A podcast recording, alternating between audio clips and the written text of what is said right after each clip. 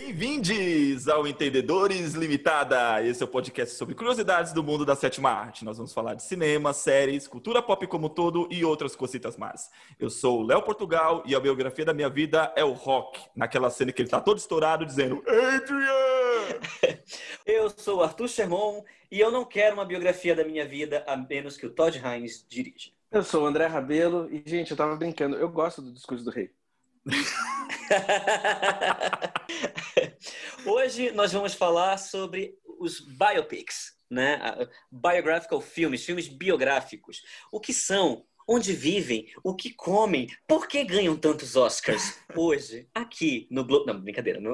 Hoje, aqui no Entendedores Limitado. Antes de iniciarmos nossos trabalhos, um recadinho. Agora nós temos uma página no Instagram. Segue a gente lá, arroba entendedores.limitada. Deixa seu comentário, sugestões de tema. Nós vamos estar fazendo sugestões de filmes e séries, além de divulgar os nossos episódios. Para quem nos acompanha pelo Spotify, o link está no descritivo do nosso programa. Também nesse mesmo descritivo tem o link do site onde fica hospedado o nosso podcast, que é o anchor.fm. Lá você tem a possibilidade de mandar uma mensagem de voz para a gente. Nós vamos estar reproduzindo os comentários nos próximos episódios. Fique à vontade para deixar a sua opinião, xingar o Arthur e o André o quanto quiserem. Vem fazer parte dos entendedores. Não me deixe aqui sozinho com esses dois. Ultimamente a gente vê uma febre gigantesca de filmes biográficos no cinema, nas premiações, em tudo que é lugar. E é, o, o, o que se encaixa né, em biopic, né, que é o, o diminutivo desses filmes é, o filme biográfico, ele é qualquer filme que mostre a vida ou um evento específico da vida de uma figura não ficcional histórica. Né? Então, aí qualquer pessoa que já viveu, que está sendo feito um filme sobre ela, meio que se encaixa dentro desse, desse gênero.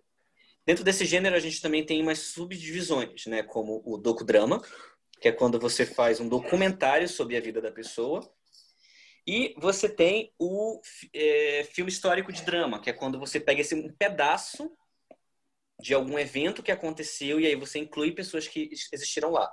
Não é a representação da vida de uma pessoa, você não segue a vida de uma pessoa específica, mas você pega um evento específico da história e pessoas que existiram, obviamente, vão estar participando desse evento. Então, é, por exemplo, se eu estou falando de um, de um, um biopic clássico, eu estou falando de filmes como Judy, eu estou falando de filmes como é, Bohemian Rhapsody, eu estou falando de filmes como Gandhi. Se eu estou falando de docudramas, eu estou falando, por exemplo, o, o, o, como, chama, como é o documentário da Amy Winehouse? O, título, alguém lembra? Amy.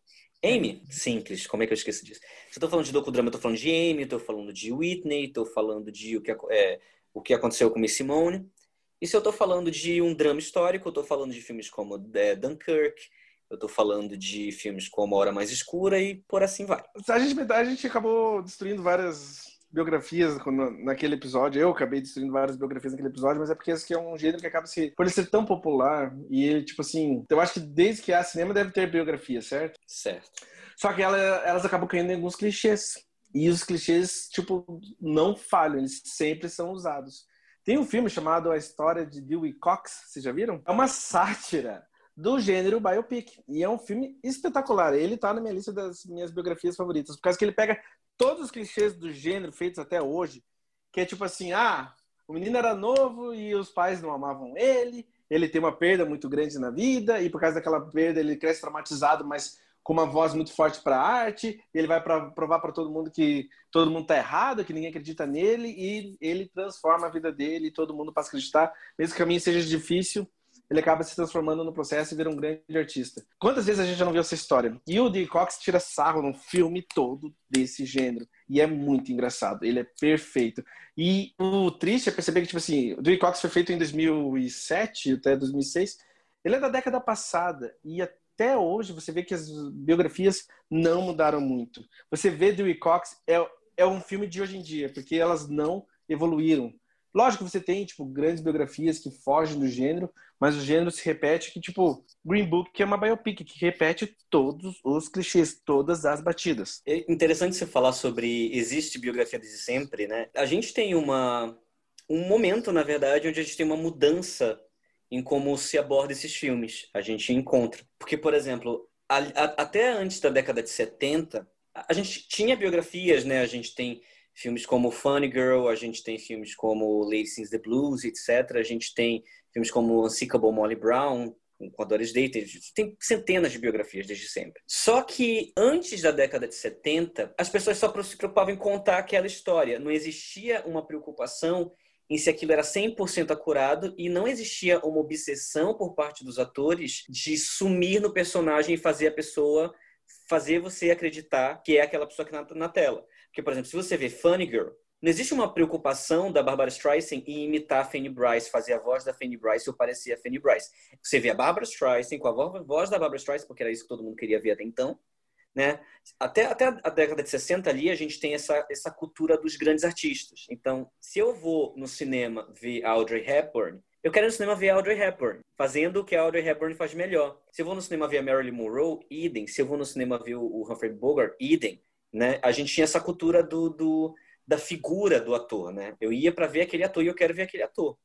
É o Star System, né? Os grandes astros. Sim, então, por exemplo, se você vê a Diana Ross em Lady Sings the, Sings the Blues, né? Ela não está preocupada em, em, parecer com a voz da Billie Holiday, em fazer a voz da Billie Holiday. É a Diana Ross numa grande atuação, que fica claro, numa grande atuação dramática ali naquele filme, mas não tem essa preocupação em emular o que era a Diana, a Diana Ross, né? Isso não uhum. existia até ali o, o final da década de 70 para o começo da década de 80. A gente começa a ver uma mudança nisso quando os metal detectors começam a surgir na década de 70. Começam a, surgir, não. Começam a, a, ter o seu pico na década de 70, né? Porque o Marlon Brando apareceu na década de 50, mas a, o, o, grande boom dos metal actors, como grandes estrelas, etc., começa ali em meados da década de 70. Né? E isso começa a se tornar meio que uma a base de atuação em Hollywood. Então, por exemplo, o primeiro momento que você realmente vê isso acontecendo é 1981 com a Cissy Spacek em Cole's Minor Daughter, que em português, deixa eu só ver aqui qual é o nome do filme. Então, é, o nome do filme é O Destino Mudou Minha Vida, protagonizado pela Cissy Spacek, dirigido pelo Michael Apted. Então, assim, o que aconteceu em 1980? A Cissy Spacek, ela foi escolhida pela própria Loretta Lynn, que era a cantora que ia ser biografada, para fazer esse personagem. E a Loretta Lynn meio que desenhou para ela o que ela tinha que fazer. Olha, você vai para minha casa, você vai conviver com a minha família, você vai ver como a galera ali na, na nos os, os, mineradores daquela área são. E a Cissy Space, que ela meio que criou um padrão. Um ano anterior, um papel biográfico tinha ganho o Oscar, que foi o Norma Ray com a, com a Sally Field. Só que, de novo, é a Sally Field fazendo o que ela faz de melhor e ela tá ótima no filme, mas não tem essa preocupação de precisar emular. É, o Destino Mudou Minha Vida mudou esse esse padrão, né? A Cissy Space que cantou as músicas no filme, tentando emular ao máximo a voz da Loretta Lynn. Foi a primeira vez que teve esse momento de meu Deus, nossa, ela desapareceu no personagem e tava todo mundo esperando, porque a Loretta Lynn é, é uma das maiores cantoras country né, dos Estados Unidos, né? E parece que hoje todo todo esse processo, o que aconteceu no processo, né, de divulgação do filme? O filme foi um dos, uma das dez maiores bilheterias né, do ano.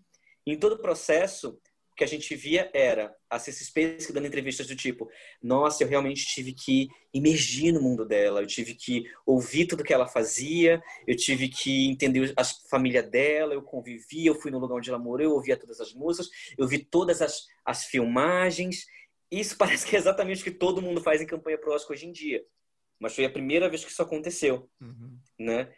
E esse filme meio que criou um padrão de como, como atores e diretores deviam abordar a biografia a partir daí, nesse ponto de emular completamente ao ponto da gente achar que a gente está vendo a figura na tela. É, isso aí foi quebrado recentemente com o Bohemian Rhapsody, né? Porque você vê tudo menos o Fred Mercury naquela, naquela atuação ali, né? Mas não. Mas você não. vê uma tentativa de, de, de desesperada pra, de é, tentar. Ele ganhou o Oscar porque para muita gente ele era o Fred Mercury, mas assim, é... porra. Eu, ah, eu odeio a vitória do. Eu adoro, tá? Eu adoro o ator. Qual é o nome dele? O... Remy Malek. O, o Remy Malek. Eu adoro o Remy Malek, mas eu odeio a atuação dele como o Fred Mercury. Eu odeio aquele filme.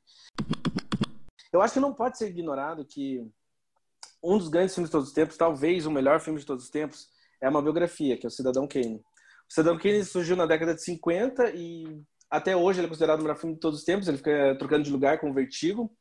Então, se vocês quiserem dar uma olhada, é bem importante. É, é, é digamos assim, é o papai do cinema moderno.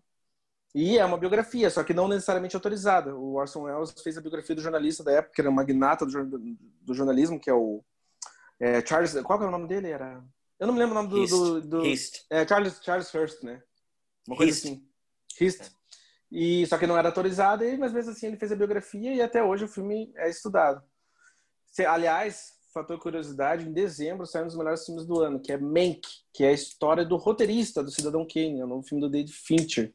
Também, se, se vocês quiserem ficar de olho, esse com certeza vai estar presente em todas as premiações. O Gary, o Gary Oldman interpreta o roteirista do Cidadão Kane. Eu acho que vai ser de longe um dos melhores filmes do ano. Inclusive, esse é um outro ponto muito interessante das cinebiografias, né? É que, tipo, como ele é, como elas são muito apelativas para premiações. Eu estava vendo aqui uma lista e eu vi que dos 20 indicados ao Oscar desse ano, 11 estavam em biografias, os 20 indicados em atuação. Né? Você tinha o Antônio Bandeiras, por Dor e Glória, que é uma biografia não, não assumida. Você tem o Jonathan Price, por Dois Papas. Você tem a Renée Zellweger, por Jude. Você tem a Cynthia Erivo, por Harriet. Aí você tem Al Pacino, Anthony Hopkins, é, Joey Pesci e Tom Hanks, né? Porque o, o, irlandês é uma biografia. Exato. Eu, eu, acho tem... que parte do, eu, eu, acho que parte do pressuposto que a biografia é uma história real, né? A história real sempre vai ser algo muito forte. E tem uma teoria que, ro que rola, e eu super concordo, que assim, para um público geral, e não vou falar só público leigo, para um público geral, inclusive pessoas que gostam de cinema, que entendem de cinema, é, essa questão da atuação em biografia ser muito reconhecida tem a questão do a gente tem um parâmetro para julgar, a gente consegue ter um parâmetro para julgar. Não é sobre técnica, não é sobre imersão ou sobre coisas aleatórias que fica questão de gosto. A gente tem um parâmetro que é eu conheço essa figura, o quanto essa, esse, esse ator me convenceu de que ele é aquela figura. O quão perto ele chegou da pessoa de verdade? Nem da pessoa de verdade, é da visão que eu tenho da pessoa de verdade. Hum, né? Porque de vez em é. quando você faz uma imitação perfeita, mas é, é, o que interessa é a visão do público sobre aquela figura e o quão o artista conseguiu emular aquilo ao máximo, né? Então é do tipo, nossa, mas parece que vi ele na cena. É, nossa, igualzinho, né? Você viu? É, como se a figura foi reencarnada no frame do filme. A cinebiografia que eu mais amo, eu amo tudo no filme. Eu amo os atores, eu amo o diretor, eu amo a história. É Johnny June. Eu gosto. Eu, eu adoro, mas assim, eu não vejo Johnny Cash no Joaquim Fênix. Porém, meu, ele tá incrível no filme. Eu adoro o Johnny Cash e, e para mim eu não vejo o Johnny Cash com, o, o, no personagem dele, mas, meu, ao mesmo tempo, assim, eu comprei. Eu comprei a ideia. Falei, meu, tá sensacional a interpretação dele. É, o diretor de Johnny June é James Mangold? Mangold. Mangold. É, James, James Mangold. É, ele estreou no cinema em 1995 com o filme Have, Paixão Muda, estrelado pela Liv Tyler. O filme é uma biografia porque os personagens do filme são baseados em pessoas que fizeram parte da vida dele durante sua infância e sua adolescência. E em 1999, ele dirigiu Garota Interrompida, que é com a Rona Ryder e com a Angelina Jolie. Filme esse que rendeu o Oscar de melhor atriz coadjuvante para Angelina Jolie. E em 2007, ele dirigiu os Indomáveis, que é um faroeste com Russell Crowe Christian Bale. E no filme é baseado num evento de um assalto no trem, se eu não me engano, que realmente aconteceu. Recentemente, né, em 2019, ele dirigiu Ford vs Ferrari, que também é uma biografia, né, estrelada pelo Christian Bale também e pelo Matt Damon. E em 2017 ele, ele dirigiu Logan, que é a biografia do mutante Wolverine, né? Diversas grandes biografias na mão desse diretor, mas a melhor delas mesmo é Johnny June. Para mim, eu acho que o filme funciona porque eu vejo que o para mim, tá? O Joaquin Phoenix capturou uma, meio que uma certa essência do Johnny Cash. Ele tem ele é uma, ele eu acho que ele acaba conseguindo encarnar o Johnny Cash. Eu acho que ele eu não gosto muito de biografias que se interessam tipo tanto em encanar a pessoa, nossa, ele é idêntico com o que o cara era na vida real. Eu gosto quando você, tipo assim, eu gosto quando as biografias revelam algo sobre a pessoa que você não necessariamente sabia ou que você queria se aprofundar sobre. Porque eu acho que não tem nada interessante você só, tipo, sabe, tipo, ah, o quanto que eu consegui imitar a pessoa, entre aspas, tá? Mas é quão perto eu cheguei. Eu acho mais interessante quando é algo novo. E eu acho que o Johnny June faz alguma coisa assim. Então, eu, eu, acho que você falando agora, eu acho que é justamente isso. O que me impressionou é justamente o que eu queria mais saber era da história dos dois. E o filme entrega Sim. uma história belíssima do, do, sobre os dois, entendeu? Então eu nem me prendi muito assim, ah, se ele tá parecido ou não, ou se a, ou se a, a Reese Witherspoon, Race. Ela parece a Johnny Carter. Eu nem olhei para isso, mas a história é, foi muito bem contada. Assim, o filme meu, eu acho maravilhoso. Mas eu, eu concordo muito com o André. Eu adoro Johnny Jr. Adoro, adoro Johnny Jr. E eu acho que por mais que, que eu não consiga ver a figura física do Johnny Cash ali, eu acho que o, o, Joaquim Phoenix ele entendeu a essência do Johnny, uhum. Johnny Cash, entende? Então por isso que eu compro a história e eu, por isso que eu consigo enxergar ele como Johnny Cash. Né? Eu acho que ele, ele entendeu a essência daquela história.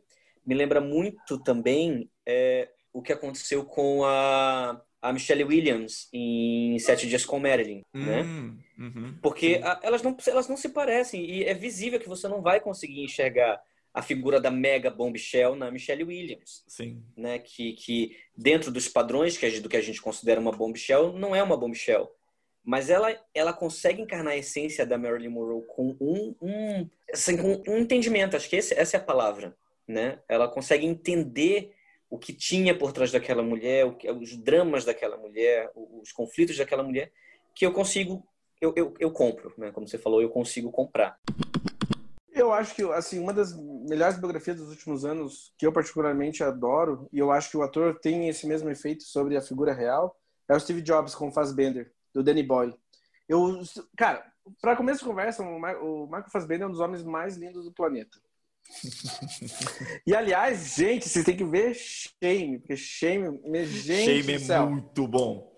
O, filme é maravilhoso, mas aquele homem. Hum, vocês têm que ver Shane. Enfim. E no, é aquele. O Michael Fassbender, comparado com o Steve Jobs, ele é um deus. O Steve Jobs não era um cara bonito, mas ele era o Steve Jobs, sei lá.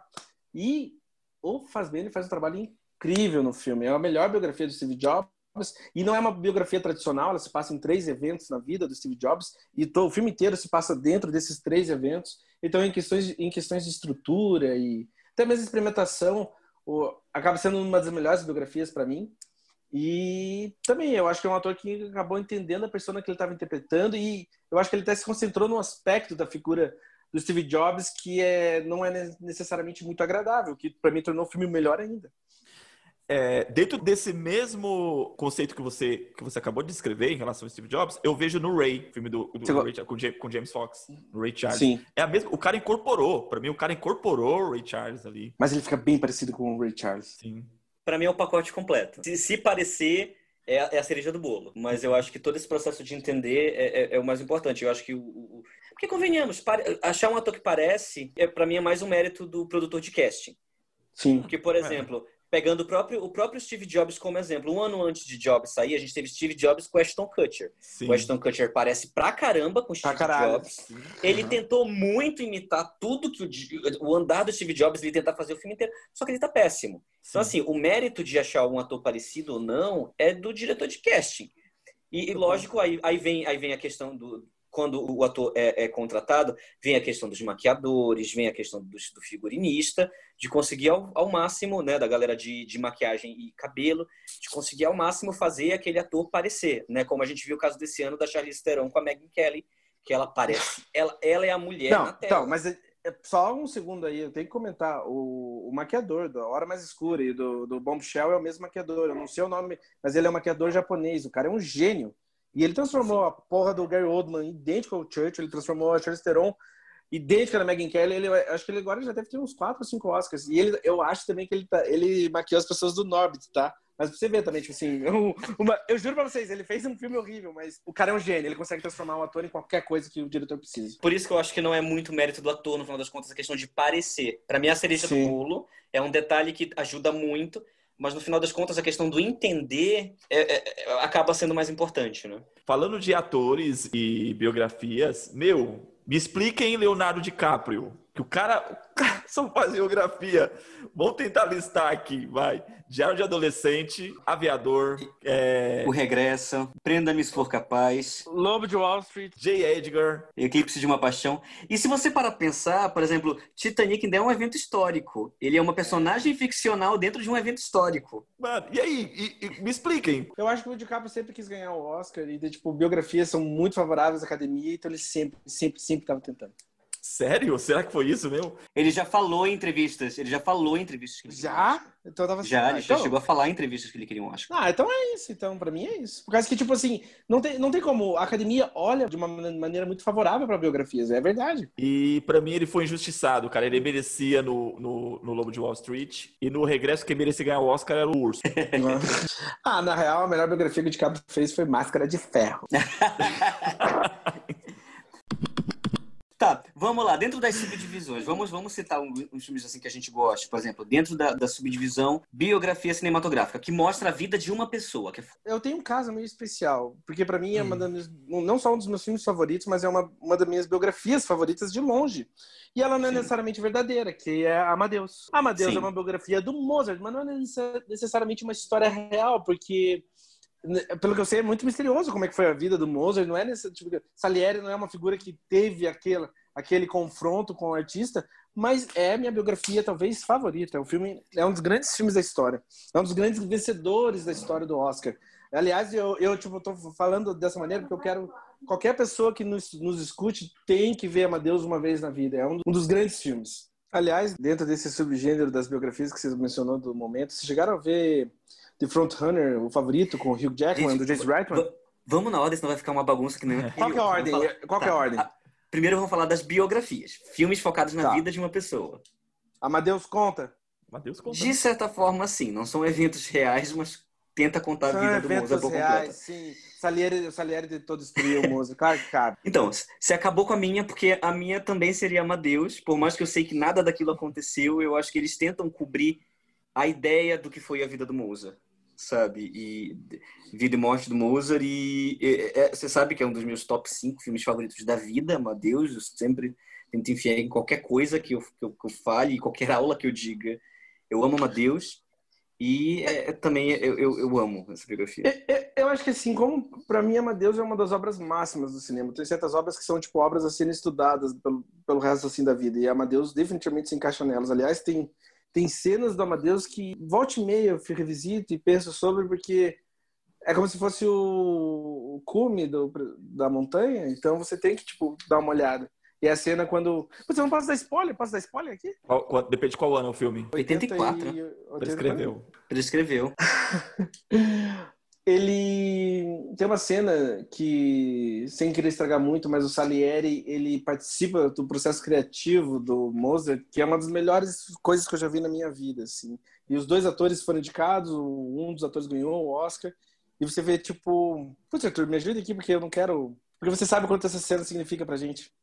Sim, você vê que alguém percebe o quão Mozart não era humano, digamos assim. É esse momento que o ator percebe e o ator faz um trabalho genial em, em trazer essas emoções à tona. E é muito louco, porque que, assim, a cena é brilhantemente escrita e a cena é tão foda que o... deve você ver, você traz não só tipo um diretor brilhante, mas dois atores no, me... no melhor momento que eles já tiveram nas suas carreiras, tipo assim, destruindo a cena, uma das coisas mais lindas que eu já vi na minha vida. É, meu, tenho vários filmes biográficos que eu tenho muito sentimento afetivo, assim. Não são nem grandes filmes. Um deles, por exemplo, é Coach Carter, com Samuel Jackson. Pra mim, aquele filme é meu, excelente, assim. E foi um filme É uma biografia inspirou. aquele filme? É uma biografia. É baseado na vida do Ken Carter. George Carter? Hum, caralho. Inclusive, o nome do diretor é Thomas Carter. Não sei se é parente ou não. Mas, Mas tá diretor- aí a coincidência, talvez. E pra mim é é o filme que me inspirou a fazer educação física, me formar em educação física. Aquilo que ele fazia com os garotos ali, a ideia de trazer, de ensinar a vida através do esporte, aquilo, meu, me fascinou. Outras biografias que a gente pode citar que eu acho maravilhosas são Gandhi, Nossa. Uhum. né? É, Lawrence da Arábia, Malcolm Também X. outro. Também só, vamos X, só, só deixa eu recontextualizar. Não só o Malcolm X quanto o Lawrence da Arábia são também, novamente, grandes filmes da história do cinema, grandes obras que são estudadas até hoje. Aliás, Malcolm X é uma, é uma das obras-primas da, da carreira genial do Spike Lee, que também é, é, digamos assim, ela é, ela é subestimada, porque não é tanta gente que conhece o filme. Mas quanto mais passa o tempo, mais, mais pessoas, tipo, conversam, estudam e falam sobre o filme. Outra biografia que pra mim também é uma obra-prima e tá entre os meus filmes favoritos é o Toro Indomável, Toro Indomável, Total! do Martin Scorsese, né? A, a biografia do Jake LaMotta. Eu acho que também é um estandarte. Aí vem outro estandarte também, né? Sobre biografias, né? E como eu falei, de atores metódicos que somem no personagem. Eu acho que esse é um caso que deu muito certo. Porque eu acho que nesse, nesse caso desses filmes que a gente está citando, fica muito claro que não é do tipo, ah, vamos é, não é um projeto que surge do tipo, vamos contar a vida dessa pessoa famosa, mas contar o que sobre ela? Não, vamos contar. É, são, são, casos de filmes onde os diretores, onde os realizadores não estavam só focados em, ah, vamos, vamos mostrar os melhores momentos da vida dessa pessoa e ponto final. São casos em que você vê que o realizador, o artista por trás da obra inteira, tinha uma história para contar, tinha uma mensagem muito específica para contar sobre aquela figura. Através daquela figura. Uhum. Talvez Toro do Marvel, Toro do Marvel seja o melhor filme sobre ciúmes, sobre ciúmes e inveja já feito, assim, mas principalmente ciúmes, assim, porque é sobre muito essa parte masculina tóxica, bizarra, que é um para mim o Toro do Marvel é um filme muito sobre isso, assim, sabe? Você, agora você falou do Toro do Marvel, me lembrei dois filmes aqui biográficos do mesmo gênero, então, que é, também com box, que é The Hurricane com o Denzel Washington e Cinderella Man. Aliás, Cinderella Man é outro filme, é um filme que, tipo assim, deturpa bastante a história real para contar a história que ele quer contar, a biografia do boxeador. Hum. Por causa que, assim, só para dar um exemplo prático, tá? O vilão do Cinderella Man, qual é o nome do filme em português? É o A Luta pela Esperança. Isso. A Luta pela Esperança, o vilão é um boxeador chamado Max Baer, alguma coisa assim. E ele chega a ser caricato de quão, de, de quanto quão vilanesco ele é no filme. E se vê a história real, cara, o cara era muito bom ele matou um boxeador numa luta, ele pagou pelo resto da vida. A, a educação a... dos filhos do cara. Uhum. Então, tipo assim, é, é, um caso meio assim bizarro que tipo deturpa a história para contar a história que você quer contar. E Will Smith convenceu como Ali? Convenceu. Eu gosto que Ali é uma biografia sobre mais sobre jornalismo, sobre uhum, sobre a, como ele como ele comandava a mídia e a toda a situação política da época mais do que sobre a vida do Ali. Parece mais essa figura política do Ali do que o lutador. E é uma também, eu acho, eu acho um filmaço. Eu adoro, eu adoro o Ali. Outra biografia que eu gosto muito também, que se encaixa, é Milk. Milk, com Champagne. Um dos melhores filmes do Gus Van Sant. Sim. Eu amo O Homem-Elefante, do David Lynch. Também é uma biografia. E uma biografia bem comum, mas eu gosto... Eu amo esse filme, inclusive eu revi nesse fim de semana, foi o Ed Wood, do Tim Burton. Que é a melhor, para mim, a melhor atuação do Johnny Depp na carreira dele inteira.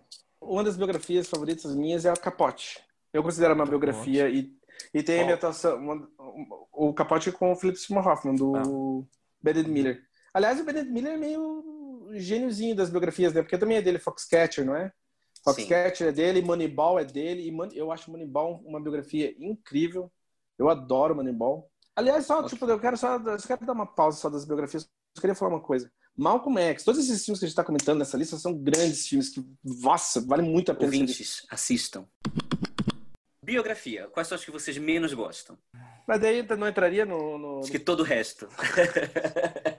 ah, na verdade, a melhor biografia de todos os tempos é Gladiador, que história, conta a história do Maximus, o grande gladiador, que se tornou um escravo. Ele era um escravo e ele foi crescendo Lá, no sangue, O André ele faz vingança. isso para me cutucar, porque ele sabe que eu não gosto de Gladiador.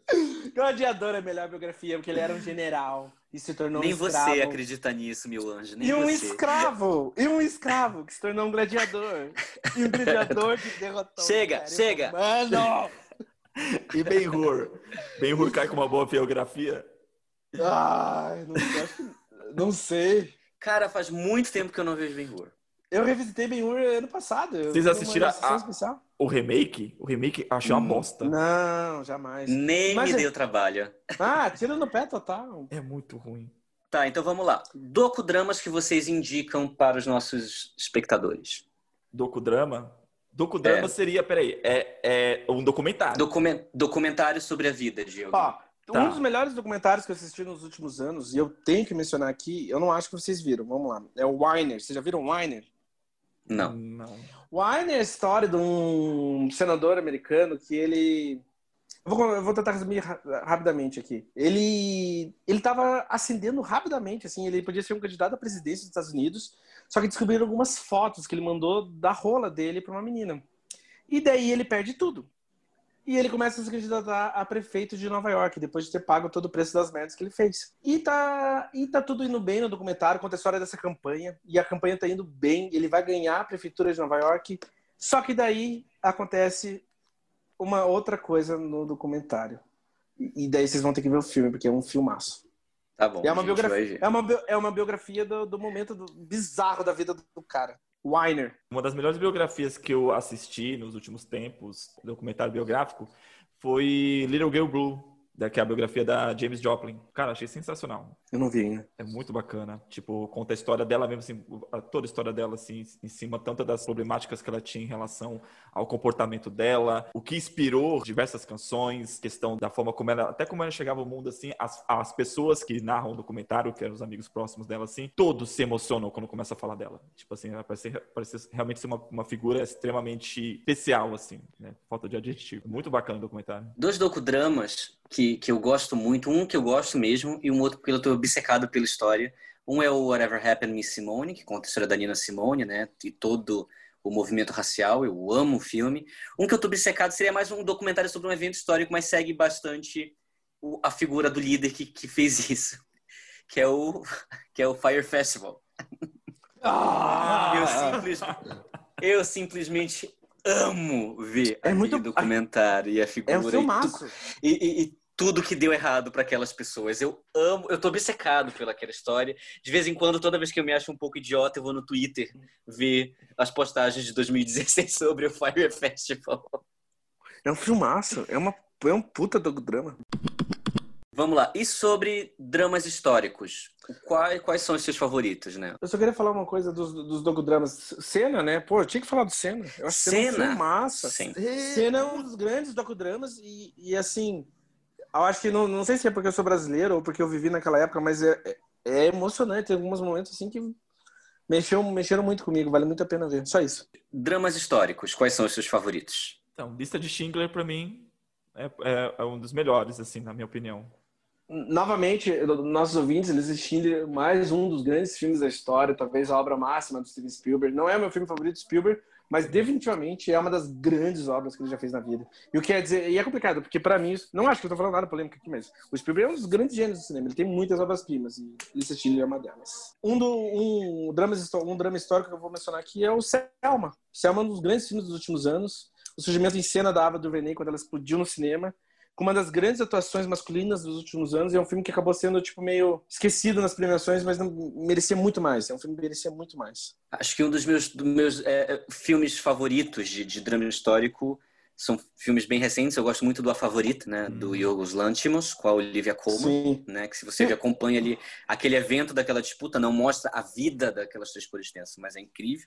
Gosto muito da lista de Schindler também. Um outro que é recente e acho que a galera não enxerga que é um drama histórico, mas eu acho que daqui a uns alguns anos, algumas décadas, o pessoal vai se tocar que é, é a rede social do David Fincher. Que mostra a criação do Facebook. Que é a criação é. do Facebook, né? Você tem um evento ali que mudou uma geração inteira e muita gente não enxerga, assim, tipo, como um drama histórico, acho que porque ele era muito contemporâneo quando foi lançado, mas eu acho que daqui a uns 10, 15, 20 anos ele vai ser, ele já é, ele meio que já é, né? Mas ele vai ser meio que um documento de uma geração inteira daqui a alguns anos é uma das obras definitivas da década passada. A rede social é um dos filmes mais influentes, é um dos filmes da década. É uma obra-prima. Tem que ser assistido. Aquele filme da Julia Roberts, Erin Brockovich, não é sobre a Ellen, né? É sobre a situação, pode dizer. É sobre um caso. É sobre um caso, né? Sim. Então... Erin Brockovich pode ser considerado um drama histórico e uma biografia aí no processo. Porque é sobre um momento... É que nem aquele filme que teve do... Não é do Todd Haynes, mas com o Mark Ruffalo, Dark Waters, que é sobre o julgamento que teve, que estavam poluindo a água. Digamos assim, ao mesmo tempo que você conta a história da vida da pessoa, conta também a história do caso.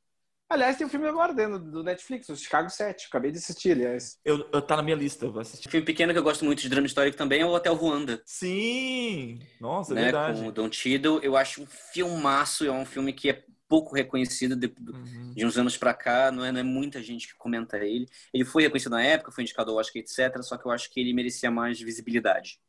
Com certeza. Até tem um, um caso curioso, assim, que é um dos filmes que mais mexeu na, na, história da vida da minha mãe. Minha mãe assistiu esse filme e não conseguia parar de chorar depois por uns 20 minutos. É um filme difícil. Um drama histórico que eu que tá aqui na minha lista é o Aviador, do Martin Scorsese. É um dos grandes dramas históricos para mim dos últimos anos. Também, de novo, DiCaprio.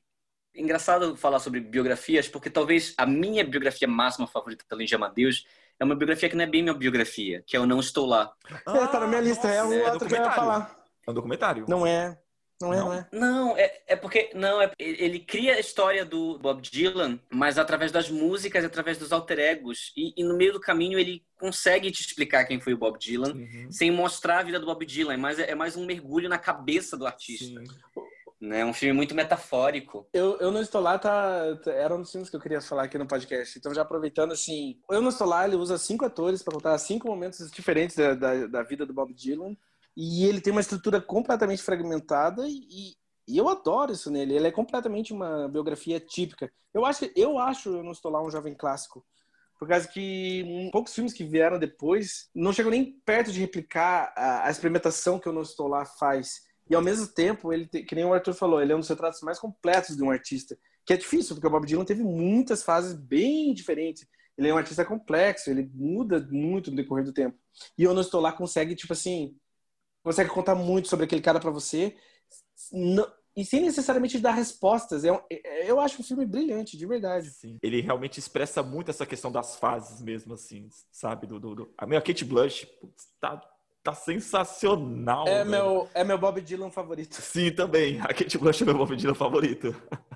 Acho que é o Bob Dylan favorito de todo mundo. É muito louco, porque, né? assim, ao mesmo tempo que é uma biografia, é um filme muito poético, assim, é, ele, e ele fala sobre muitas coisas. Ele é sobre vida, política, sexo, relacionamento e por aí vai. E música, obviamente. Por falar, falar em, em, em cantores, acho que vai fugir um pouquinho, mas tá dentro. É Rocketman. O que vocês acharam de Rocketman? Eu não vi. Você não assistiu Rocketman? Eu gosto, eu gosto bastante de Rocketman. E ele cresceu numa segunda visitada, assim. Ele cresceu... Porque eu, eu, eu ainda tenho problemas com o filme. Eu acho o filme, tipo... Eu acho bom. É isso, ele é um bom filme não acho excepcional, acho bom. Mas dentro da proposta dele de ser um filme do Elton John, eu adoro os números musicais. Sim. E o Joe Edgerton? Não, não, não é Joe Edgerton. Taron Edgerton. Taron, Taron. É. Como é que ele tá? Ele tá, ele tá ótimo. E a performance dele só, nessa segunda revista só cresceu para mim. Eu gosto muito do que ele faz. Pena que foi um ano muito concorrido. Ele ganhou alguma das premiações que foi indicado?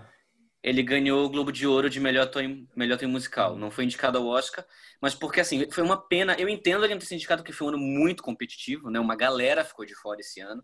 Foi um ano muito bom para atores, mas ele tá incrível no filme, ele tá muito, muito bem. Muito bem mesmo. Não, então, sobre o dilema da, das biografias, né? Que a biografia meio que virou um subgênero com, com seus clichês, com suas convenções e que muitas vezes elas não são tão criativas como Não Estou Lá, não são tão autorais como Ed Wood, elas não trazem uma coisa de nova. Qual, qual é o grande problema para se consertar, vamos dizer assim, as biografias para vocês, de acordo com a percepção de vocês? O grande problema para consertar é os filmes serem menos Bohemian Rhapsody e ser mais Eu Não Estou Lá. Em vez de tentar... em vez de tentar, tipo assim, fazer o graded hits da vida de uma pessoa e tentar só mostrar, tipo, algo como aquela pessoa era incrível, eu acho que as biografias deveriam mais, tipo, se preocupar com contar uma boa história, pegar um gancho que seja, tipo, realmente cativante para contar, falar sobre a vida daquela pessoa. Eu não acho que a biografia tem obrigação de ter, tipo assim, ah, aos 20 ele fez isso, aos 30 ele fez isso e por aí vai. Aí nessa questão, acho que depende muito da pessoa, da história que você tá contando, para contar assim, em relação aos fatos, fazer uma linha do Às vezes que seja um monstro ou que seja um herói, assim, sabe? É, eu não tenho. É muito chato quando a biografia sempre cai na mesma história, tipo assim, ah, na idade X ele fez isso, ele fez isso, ele fez aquilo, ele fez isso, ele fez isso. É, porque eu, eu penso nisso, porque tem biografias que ainda tentam fazer uma tentativa em cima disso, e aí parece que a coisa fica no meio termo, por exemplo, Piaf, um hino ao amor, né? com a Marion Cotillard, numa atuação histórica. Total. Talvez seja a minha atuação favorita em biografia, creio eu. Não é meu filme favorito, não, acho o filme bem mediano, na verdade. Mas você vê que tem uma tentativa ali do diretor de contar uma história, que é de uma mulher que sofreu e o sofrimento dela trouxe toda a bagagem para ela ser a, a voz da França. Só que ainda assim o filme, o filme é falho, o filme tem problemas assim que você não consegue entender. Você acha que a falta de uma linguagem também interfere nisso das, das biografias? Porque Como os filmes assim? tentam ser muito Como assim uma falta de linguagem? Porque, por exemplo, se você pega um filme como Ed Wood, o Ed Wood, ele é um pouco formulaico na estrutura de contar o que aconteceu em cada momento da vida dele. Hum, Mas o que Sim. faz o Ed Wood ser tão especial é porque o Tim Burton decide filmar como se fosse um filme do Ed Wood. Então tem aquela coisa do filme preto e branco, uhum. tem aquela coisa da, de todo mundo tá falando como se estivesse num filme canastrão. Sim. Então, tipo assim, o que faz o Ed Wood ser, ter um diferencial não é bem a mensagem em si, mas é a linguagem. Ah, eu acho então, que você acha que também isso falta? Porque, por exemplo, eu vejo, eu vejo que alguns filmes ainda tentam passar uma mensagem, só que a estrutura dele, a linguagem deles não, não ajuda. Ah, mas eu acho que isso total, total. É, entra meio que naquela máxima de cinema. Não importa qual a história que você está contando, o que importa é como você vai contar ela. Até, tipo, a vida Sim. mais mundana pode ser a coisa mais interessante do mundo, considerando como, tipo assim, dependendo como você vai contar. E eu acho que as biografias, o problema é que elas sempre tendem a repetir um, um, um esquema mesmo. Chega a ser quase um esquema para contar a mesma história. Cara, ó, eu acho que tem um filme que funciona mesmo dentro dos esquemas. E, tipo assim, ele é formulaico, mas para mim funciona muito bem. É o Dois Filhos de Francisco. Conta a história dos artistas, tem todos os greatest hits da, das vida, da vida deles. Eu acho o filme muito bom. Só que ele é bem formulaico, ele tem uma estrutura bem conhecida. Mas agora eu meio que odeio o filme, considerando que os artistas viraram. eu ia perguntar justamente para vocês isso, assim, para mim, biografia, cinebiografia de filme nacional, cara, difícil, hein? Cazuza eu achei muito ruim. Eu acho que às vezes é um filme bom. Eu só não, eu não acho ele um filme espetacular. Eu acho um filme bom. E o Daniel Oliveira, pra mim, tá incrível não, filme. sim, é isso que eu ia falar. Pra mim, o que salva era o Daniel Oliveira, né? Gente, um dos, uma das minhas. Pô, eu tenho. Nossa, mano, eu vou ter que gritar aqui.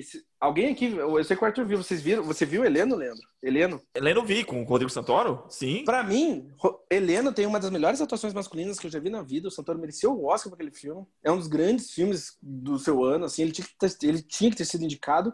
E assim. E tá aí, ó. É uma biografia bem. É, é, ela, ela, ela tem meio que uma. Ela meio que entra dentro da forma, mas ao mesmo tempo ela quebra completamente, por causa que você. Não sei. Ela acompanha a doença. Cada linguagem? Né? É, por causa da linguagem. Isso que eu A única, única coisa que eu não gostei é que não faz jus à figura da Elza Soares. Ah, eu não, não tive problema com isso. Então, mas eu não tenho esse, eu não tenho a necessidade de fidelidade. Tipo assim, é, você meio que, pra mim, o Heleno captura meio a vida daquele cara. E sem contar que a o Rodrigo dele, Santoro né? tá, tipo, brilhante. É, exato. E o Rodrigo Santoro tá brilhante no filme, tá brilhante. Então, sobre as biografias nacionais, eu também concordo que, na verdade, muitas caem nesse, nesse próprio greatest hits do, do, americano, né? Que, que, é do Por Toda a Minha Vida Elis Regina, Por Toda a Minha Vida tal filme, né? Tem poucos que salvam para mim, assim, Zuzu Angel e aquele da, da, da como é que é? Na, no Coração da Loucura, Nice, no Coração da Loucura. Para mim, para mim, é os dois filmes que realmente fogem desse padrão de melhores momentos da, da vida da pessoa, né? Foca numa situação. Sim. E o Anjo foca na, no, no, caso dela investigando a morte do filho, né? Que é interpretado pelo Daniel Oliveira. Se a gente parar pra pensar, na verdade, talvez um dos nossos maiores filmes é um drama histórico, que é o Cidade de Deus. Exato. Uhum, sim, né? sim. Cidade de Deus é um drama histórico com figuras históricas, né? Então a gente tem ali. É, é, então a gente já tem um, um, um, representante máximo, né? Dentro desse, dessas subdivisões da biografia. Batismo de Sangue também tipo, é um dos filmes mais relevantes hoje em dia, se quiserem ver um grande filme nacional. Batismo de Sangue. Tem quatro filmes que eu coloquei na minha lista que eu não queria terminar o podcast sem falar deles. O primeiro filme também é um dos grandes filmes da história, que é Out Dead Jazz. É... Eu acho que em português ficou O Show Deve Continuar. É a biografia do cineasta, dançarino, diretor musical Bob Fosse. Ele é um dos grandes artistas da história do cinema e é um filme brilhante. Aliás, vencedor do Festival de Cannes no seu ano. E ele também é uma biografia típica, porque ele meio que conta o período da vida do Bob Fosse, que ele estava fazendo mil projetos ao mesmo tempo, e você vê aquela vida uh, surtar ao vivo, assim. É realmente um dos grandes filmes da história. Outra biografia que eu, biografia também que eu queria falar que é típica, que é o Eutônia. Como é que ficou em português, mano? Eutônia. Eutônia é uma é bem recente, uma grande atuação da Margot Robbie e é Sim. mais um filme de crime do que uma biografia, mas é uma biografia e é engraçado, é violento, é divertido, é um filmaço. Outro filme que eu queria falar é o Oito e Meio. Oito e Meio é a biografia do diretor é, Federico Fellini, um dos grandes diretores da história, e também, de novo, uma biografia bem atípica. Ela não cabe dentro dos padrões de Hollywood. Tem mais alguma coisa, algum filme que vocês queiram falar? Porque eu tô só, tem só mais um na minha lista. Não. É, filme, não. filme não, mas eu queria entrar um pouco na questão das séries, assim. Porque, por exemplo, cara, uma das melhores séries biográficas que eu assisti, assim, nos últimos anos, foram duas, na verdade. Inacreditável, com a... esqueci o nome da atriz agora. Tony Collette. Isso, Tony Collette. E Olhos que Condenam. Olhos que Condenam é, é incrível, é cara. É uma obra-prima. Sim. É que se eu falar de séries, eu vou falar de um monte que eu amo, né? Eu amo Field, eu amo O Povo contra Jay Simpson, eu amo... É, é, Fosse Verdon, já que o André falou, né, de All the Jazz, que aí já mostra o processo de All the Jazz Cabaré uh. pela, e a relação do, do Bob Fosse com a Gwen Verdon. Eu só é... vou falar de uma série só. Hum. Eu quero falar, Decida, falar de uma série, só uma série só. Eu quero falar sobre ah. Deadwood. Deadwood, ela é a história de uma cidadezinha dos Estados Unidos, na época 1890, mil por aí, e você vê, tipo, meio que o... São várias figuras que existiram então é uma biografia, só que dentro da vida daquelas pessoas da cidadezinha, você vê meio que surgiu os Estados Unidos, assim, sabe? É uma série incrível. Para mim, tá no meu top 3 das melhores séries de todos os tempos. É, vocês assistiram, não é série agora, é filme, mas eu lembrei da Netflix. Vocês assistiram Mary Shelley no Netflix? Não, que é a, a, a, biografia da, da, escritora, né? Mary Shelley, a, uhum. a escritora de Frankenstein, e interpretado pela Ellen Fanning. Cara, é muito bacana. Assim, o, filme, o filme ele vai no, no, principalmente no primeiro e segundo arco, faz, faz um, um, um estilo meio de de contar a vida dela em determinados pontos da vida, mas, cara, quando você percebe que tudo aquilo ali foi a ideia pro livro, ela pega toda a situação do filme no final, é isso aqui, e pum, apresenta Frankenstein. A última coisa que eu ia falar sobre a biografia e o dilema das biografias, né, é muito referente a sobre como a gente vê, aí já fazendo um pouco de link também com o que a gente falou semana passada, a diferença entre biografias centradas em figuras masculinas e biografias centradas em figuras femininas. Porque, por exemplo, se você pega biografias de figuras masculinas, elas sempre vão ser focadas em políticos, atletas e, e reis e figuras proeminentes, assim, enquanto as figuras femininas, os papéis delas são mais limitados. Você tem muita biografia de entertainers, né, de, de pessoas do meio do entretenimento, que é onde geralmente as mulheres conseguem proeminência, e de resto vai ser tipo biografia de mães ou biografias de, de, de rainhas. De rainhas ou princesas. Mulheres do poder. Exato. Né?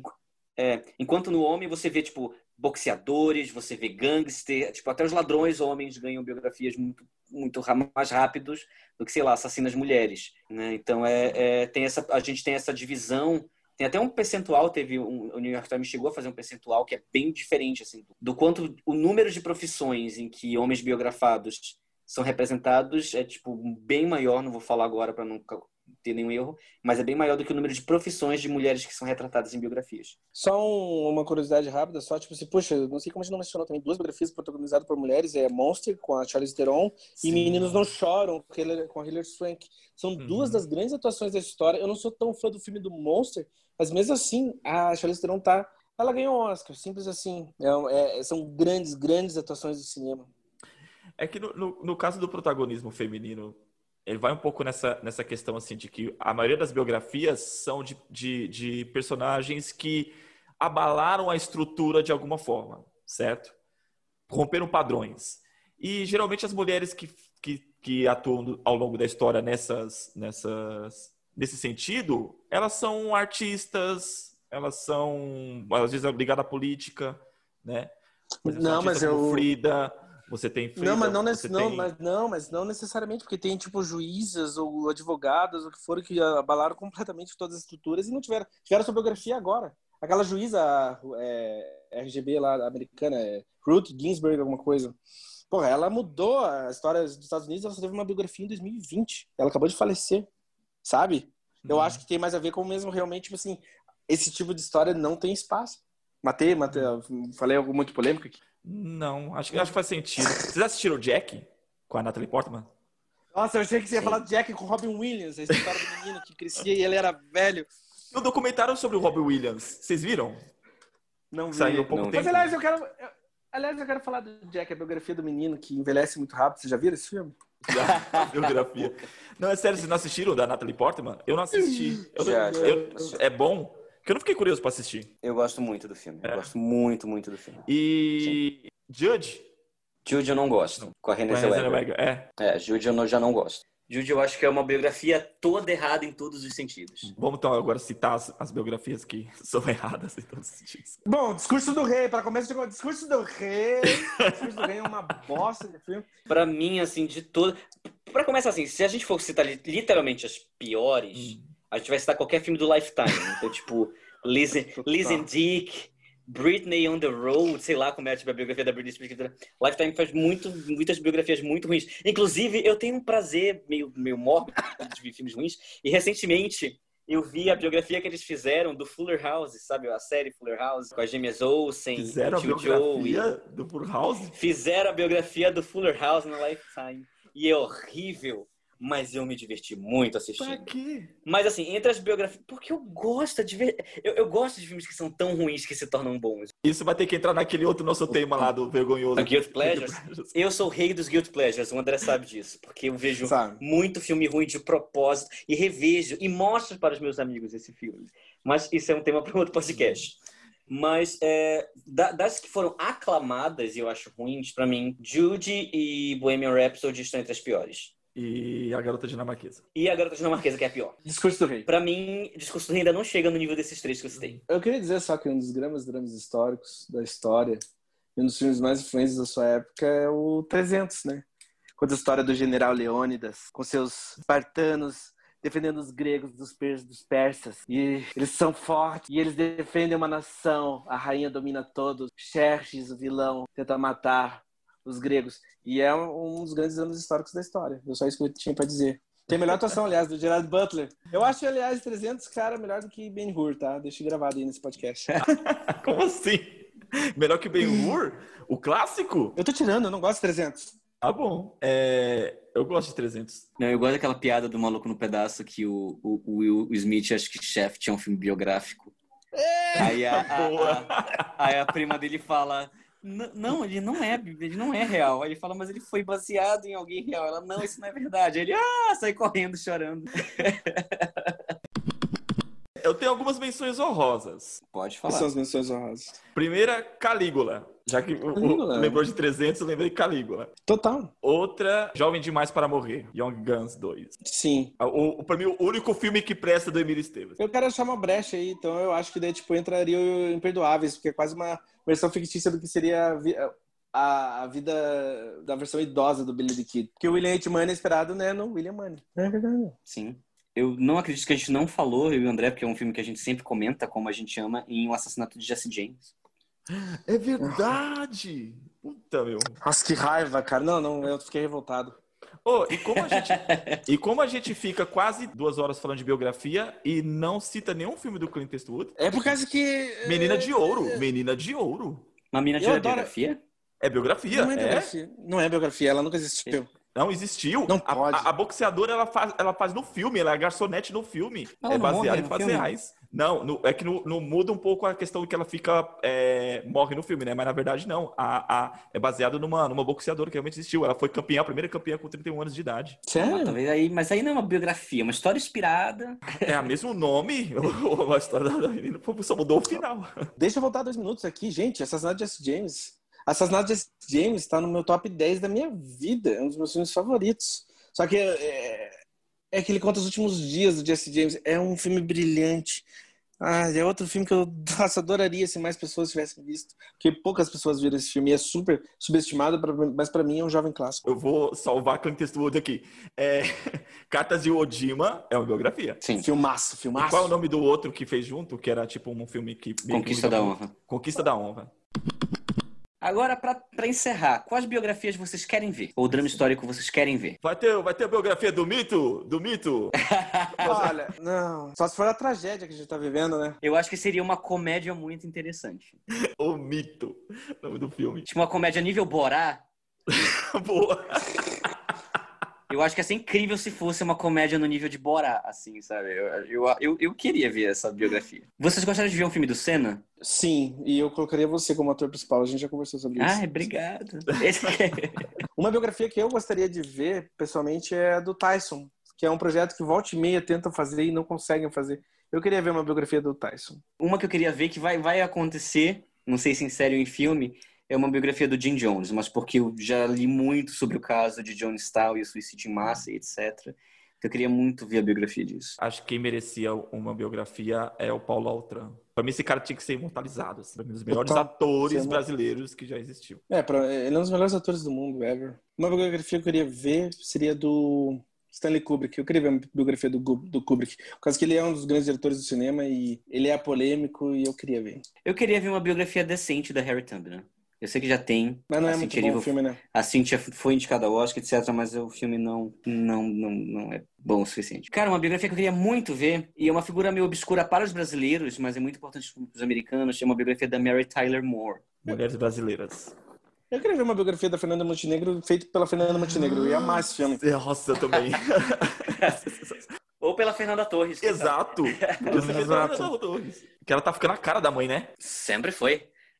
É que assim, a Fernanda Montenegro é, é, é um privilégio vê-la em qualquer coisa. Então, ver ela fazer a vida dela seria, tipo, seria maravilhoso.